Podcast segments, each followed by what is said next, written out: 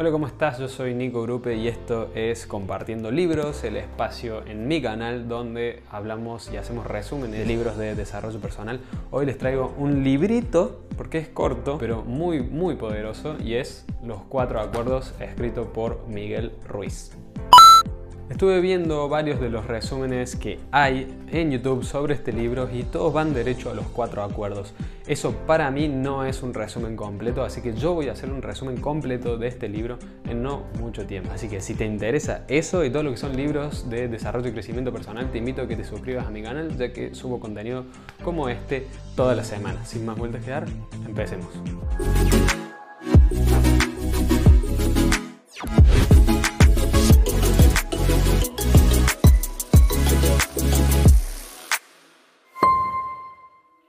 Bien, como dije, este libro fue escrito por el doctor Miguel Ruiz y fue publicado en 1997. ¿Quién es Miguel Ruiz? Miguel Ruiz nació en el México rural, pero le interesó mucho más la cultura moderna, por lo que se fue a estudiar medicina. Sin embargo, tuvo una experiencia que lo llevó muy cerca de la muerte, que le hizo abrir los ojos y entró en un proceso de introspección. Y ese proceso lo condujo de vuelta hacia la sabiduría antigua de los toltecas. Los toltecas eran conocidos como mujeres y hombres de conocimiento, científicos y artistas, que formaron una sociedad para estudiar y conservar el conocimiento espiritual todo esto se pasaba de generación en generación. Toda la información que manejaban los toltecas estuvo oculta por muchos años y había una profecía que decía que llegaría el momento en que sería necesario devolver la sabiduría a la humanidad, a la gente. Y eso hace Miguel Ruiz con este libro. En la introducción cuenta la historia de un hombre que estudiaba para convertirse en chamán y un día tuvo un sueño que le reveló que las personas éramos como espejos. Todos pueden verse a sí mismos en los demás, o por lo menos eso debía pasar, pero por alguna razón los demás no se veían reflejados en él, porque había un muro de niebla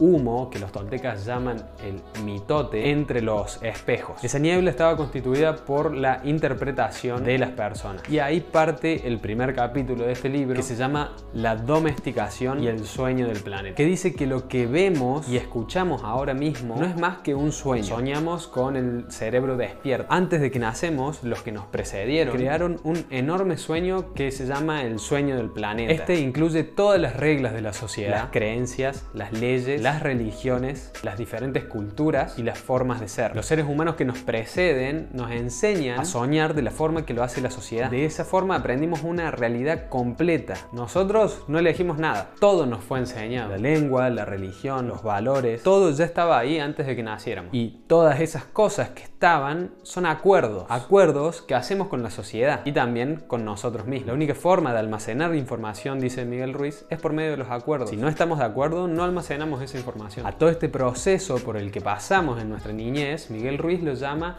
la domesticación. Educamos a los niños de la misma forma que educamos a un perro, por medio de un sistema de premios y castigos. Nosotros de niños entonces empezamos a actuar para intentar complacer a mamá y papá, profesores y cualquier otro adulto. Y de esa forma terminamos siendo alguien que no éramos, una copia de las creencias de mamá y papá, las creencias de la sociedad. En el proceso de domesticación creamos una imagen de cómo deberíamos ser para que los demás nos acepten, especialmente las personas que nos aman. Pero esa imagen no es real y bajo ese punto de vista nunca vamos a ser perfectos. Y como no somos perfectos, nos rechazamos a nosotros mismos. También juzgamos a los demás según nuestra imagen de lo que es la perfección. Y lo más común es que no alcancen nuestras expectativas. Todo esto se basa con los miles de acuerdos que hacíamos con la sociedad y con nosotros mismos. Y si queremos vivir con alegría y satisfacción, tenemos que tener la valentía necesaria para romper esos viejos acuerdos. Si somos capaces de reconocer que nuestra vida está gobernada por nuestros acuerdos y el sueño de nuestra vida no nos gusta, solo tenemos que cambiar los acuerdos. Y para eso necesitamos tener una gran voluntad,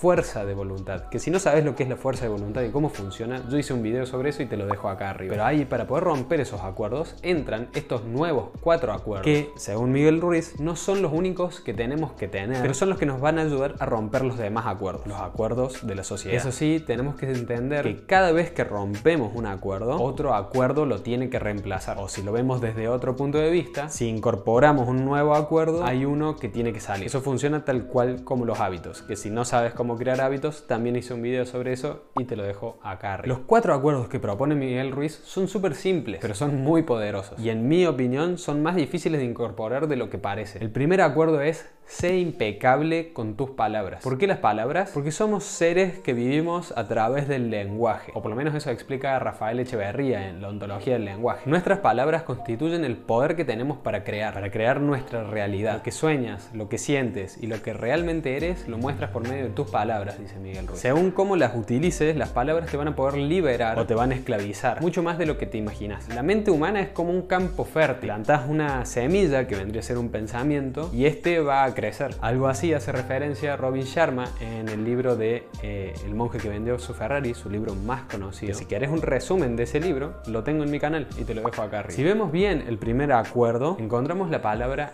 impecable, que quiere decir sin pecado. Pero el autor no hace referencia a la palabra pecado en el sentido religioso. Un pecado es cualquier cosa que haces y que va en contra de vos mismo. Vas en contra de vos mismo cuando te juzgás y te culpás por cualquier cosa. Ser impecable es no ir en contra de vos mismo. Cuando sos impecable asumís la responsabilidad de tus actos, pero sin juzgarte ni culparte. En un principio, las palabras de otros fueron creando nuestra realidad y probablemente fueron tirándonos magia negra, como define Miguel Ruiz. Pero tenemos que entender que ellos no sabían lo que hacían. De hecho, no saben lo que hacen la mayoría. Y es por eso que tenemos que perdonarlos primero. Ahora ya somos conscientes de nuestras palabras. Entonces, seamos impecables con ellas. Los chismes, por ejemplo, son magia negra de la peor clase. Son puro veneno. Contar chismes es la manera en que nuestra sociedad usa para sentirse más cerca de otras personas. Porque ver que alguien se siente tan mal como nosotros nos hace sentirnos mejor. Pero solamente vas a recibir pensamientos e ideas negativas si tu mente es un campo fértil para eso. La impecabilidad de tus palabras te va a llevar a la libertad personal, al éxito y a la abundancia. Va a hacer que desaparezca el miedo y lo vas a transformar en amor y en alegría. Ahora, los siguientes tres acuerdos nacen desde este primero. Yo al principio no le di tanta importancia a este primer acuerdo, pero la segunda vez que leí el libro me cambió totalmente la perspectiva. Si no estás suscrito a mi canal todavía, suscríbete. El segundo acuerdo es no te tomes nada personalmente. Pase lo que pase a tu alrededor, no te lo tomes de forma personal. El tomarse las cosas personalmente es la expresión máxima del egoísmo, porque consideramos que todo gira a nuestro alrededor. Pero hay una cosa que tenemos que entender. Nada de lo que los demás hacen lo hacen por vos. Solo lo hacen por ellos mismos. Los demás están en un mundo completamente distinto al tuyo. Lo que las demás personas dicen, hacen y las opiniones que tienen responden a los acuerdos que tienen con su propia mente. Si los tomamos de forma personal, te comes toda esa basura emocional y la convertís en propia. Pero si no te lo tomas personalmente, vas a ser inmune a todo veneno. No importa si lo que te dicen es bueno o malo, no te lo tomes personalmente. Si alguien viene y te dice, hey, sos la mejor persona del mundo, o te dice, sos lo peor que hay, no te lo tomes personalmente. Cada uno sabe lo que es, cada uno sabe lo que vale. No necesitas la autorización de otro o la aprobación de otro para saber. Yo sé lo que soy, no necesito que me acepten. Piensen lo que piensen y digan lo que digan. Se trata de un problema de ellos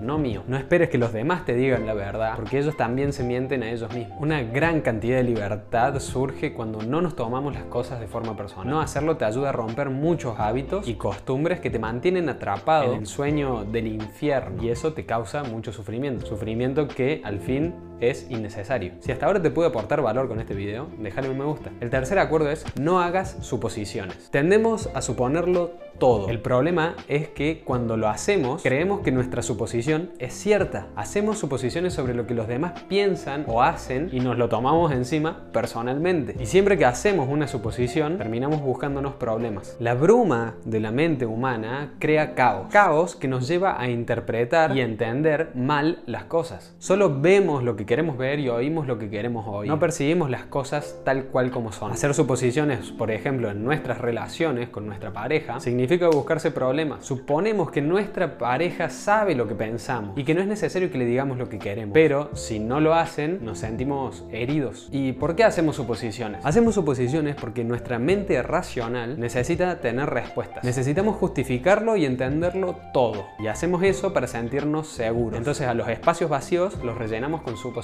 ¿Y cómo hacemos para dejar de suponer entonces? Es muy fácil. Lo único que hay que hacer es preguntar. El cuarto acuerdo es haz siempre lo máximo máximo que puedas. El cuarto acuerdo se refiere a la realización de los demás acuerdos. Haz siempre lo máximo que puedas. Si intentas esforzarte demasiado para hacer más de lo que podés, gastas más energía de la necesaria. Y al final, tu rendimiento no es suficiente. Y también, si haces menos de lo que podés, te sometes a vos mismo a frustraciones, juicios y culpa. Tenemos que entender que no todos los días vamos a poder rendir al mismo nivel. Algunos días estaremos más cansados y otros estaremos con las energías al 100, pero siempre tenemos que dar lo máximo posible. La acción es lo que te va a hacer sentirte inmensamente feliz. Cuando haces lo máximo que podés, actúas. Actúas porque amas hacerlo, no porque esperas una recompensa. La mayoría de las personas, en cambio, hacen lo contrario. Solo actúan cuando hay una recompensa y es por eso que no hacen lo máximo que pueden. Cuando haces lo máximo que podés, aprendes a aceptarte a vos mismo tal cual como sos. Si no disfrutas lo que haces, no podés dar lo máximo. Y si vivís en un sueño pasado, no disfrutas de lo que pasa en el momento presente, porque querés que tu presente sea distinto. La mejor forma entonces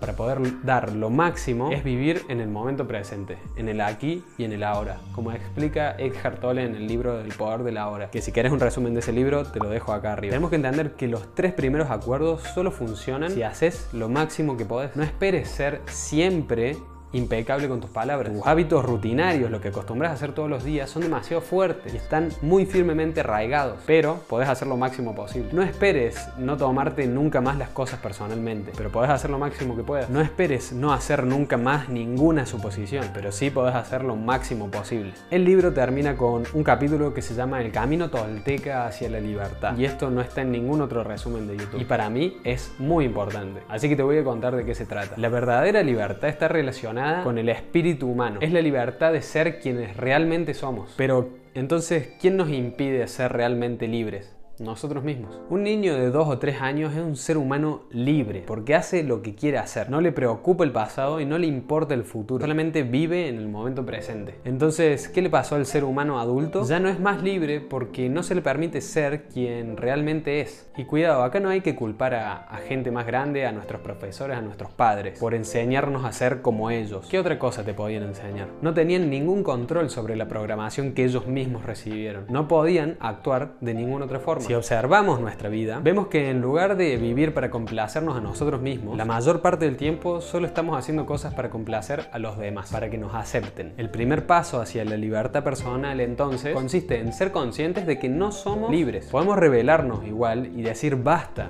lo que en coaching llamamos generar un quiebre. Tu vida es la manifestación de tu sueño y le podés cambiar en cualquier momento si no disfrutas de tu sueño. Una forma de transformar nuestras creencias es concentrar nuestra atención en todos los acuerdos que tenemos y cambiarlos nosotros mismos. Asumir esa responsabilidad. La decisión de adoptar los cuatro acuerdos es una declaración de guerra para recuperar la libertad que se nos arrebató. Ese fue mi resumen sobre el libro Los cuatro acuerdos de Miguel Ruiz. La verdad me pareció un hermoso libro, súper corto, de lectura súper rápida, de puntaje del 1 al 10 le pondría un 8 solamente porque en algunas partes es medio repetitivo Miguel Ruiz. Entonces capaz que le podría poner un 9. Súper recomendado. Ojalá lo compres porque está bueno tenerlo, recordarlo. Yo tengo justo atrás de donde está la cámara tengo en post-its anotados los cuatro acuerdos en la pared para no olvidármelos y está bueno volverlos a leer. Yo la primera vez que los leí le presté mucha más atención a los dos acuerdos del medio, el segundo y el tercero, y dejé pasar los demás. Sin embargo, la segunda vez que lo leí me di cuenta lo importante que es el primer acuerdo, ser impecable con nuestras palabras. Así que bueno, espero que te haya gustado el resumen. Este es mi resumen. Si fue así, te invito a que le dejes un me gusta al video y que si crees que le puede servir a alguien más, que se lo comparte. Si no estás suscrito a mi canal, te invito invito a que te suscribas con el botón que te dejo acá de este lado y de este otro lado te dejo un video que muy seguramente te va a gustar. Nos vemos en la próxima.